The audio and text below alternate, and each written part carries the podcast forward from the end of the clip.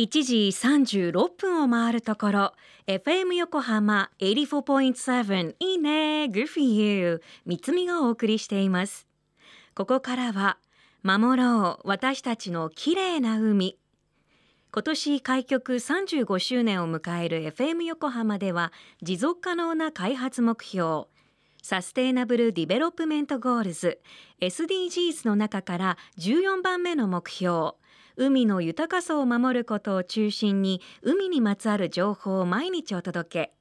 今週は8月1日2日に開催された世界コスプレサミット2020オンラインからコスプレで海ごみゼロアワード2020表彰式の様子をオンエアします。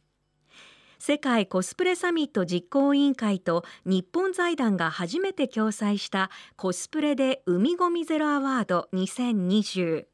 世界各国のコスプレイヤーが海のゴミを通して環境活動について考える場ということで会場はどんな雰囲気だったんでしょうか？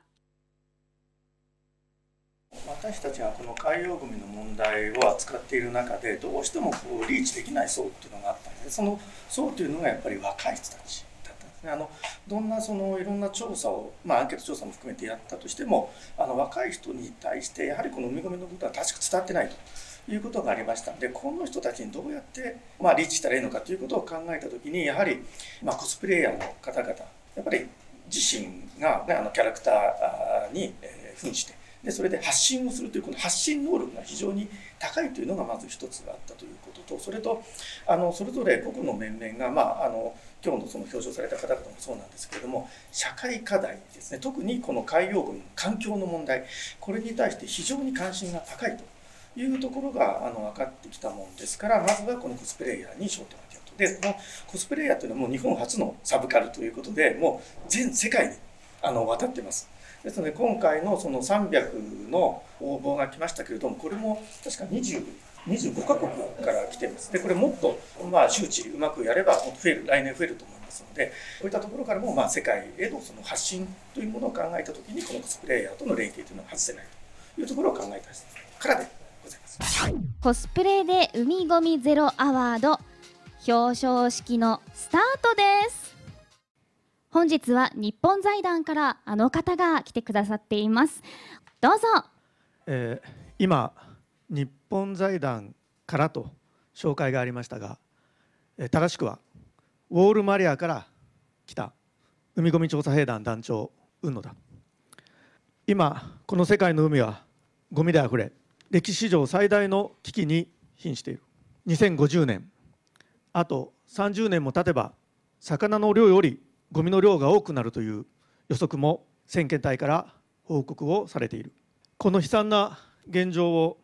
変えられる勇敢な同志を長年探していた。そんな中 WCS 兵団からコスプレイヤーの存在を耳にした。信頼を置けるかどうか確かめるために昨年の6月東京タワーでイベントを開催した。当日は多くのコスプレイヤーが参加し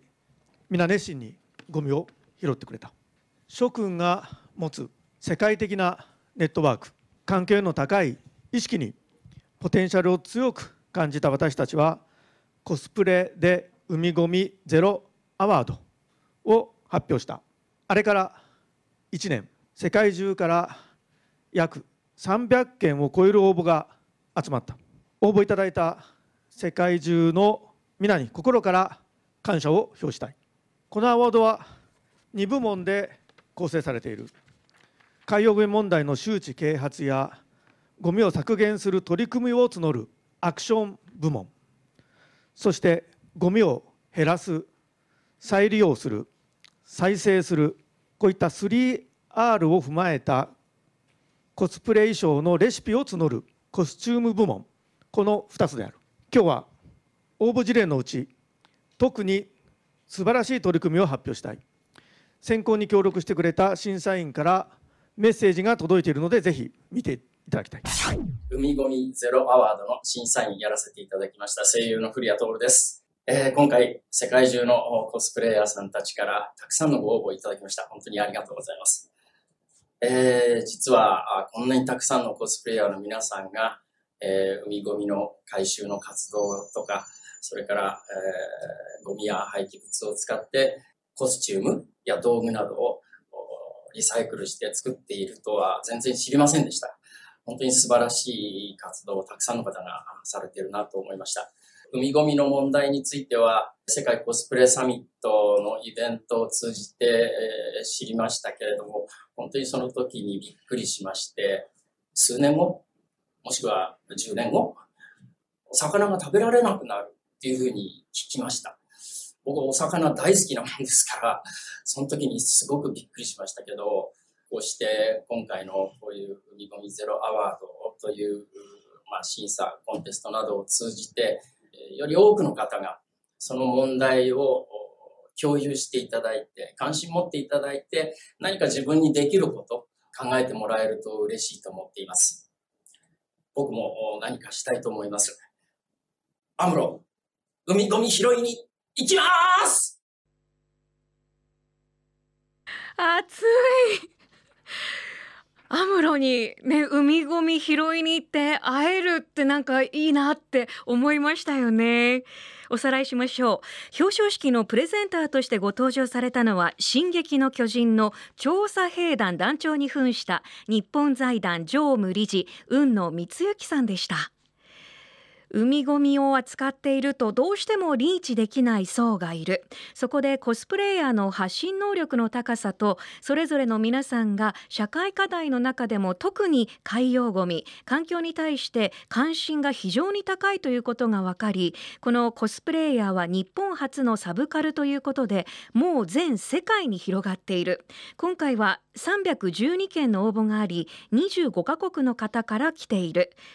あ25カ国の国の方々が来ているってことですね。でこれをもっと周知をうまくやれば来年はさらに増えるであろうと思っているのでこの発信力を考えた上でもコスプレイヤーとの連携は外せないと思いましたと団長はおっしゃっていましたどんな方たちが賞を取られたのかは明日ご紹介しますがその前に気になったらコスプレで海ゴミゼロアワードのホームページを覗いてみてください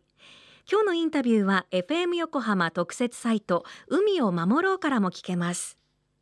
また FM 横浜でも海の環境を守りたいという思いから海岸に流れ着いたゴミなどを回収し海をきれいにしていくために県内の湘南ビーチ FM、レディオ湘南、FM 湘南ナパサ、FM 小田原のコミュニティ FM 各局と、その他県内のさまざまなメディア、団体のご協力を得ながらやっていきます。これらのメディアは神奈川守ろう私たちのきれいな海実行委員会として日本財団の海と日本プロジェクトの推進パートナーとして活動。そして現在 FM 横浜共催のポケットゴミ拾いのエントリーが始まっています。環境ポータルサイトブルーシップにポケゴミとして新規登録してくださった方にトング10本オリジナル紙袋20枚ステッカーなど漏れなくプレゼント。詳しくは FM 横浜トップページにあるポケットゴミ拾いのバナーからお願いします。FM 横浜守ろう。私たちの綺麗な海 Change for the Blue 明日も同じ時間に。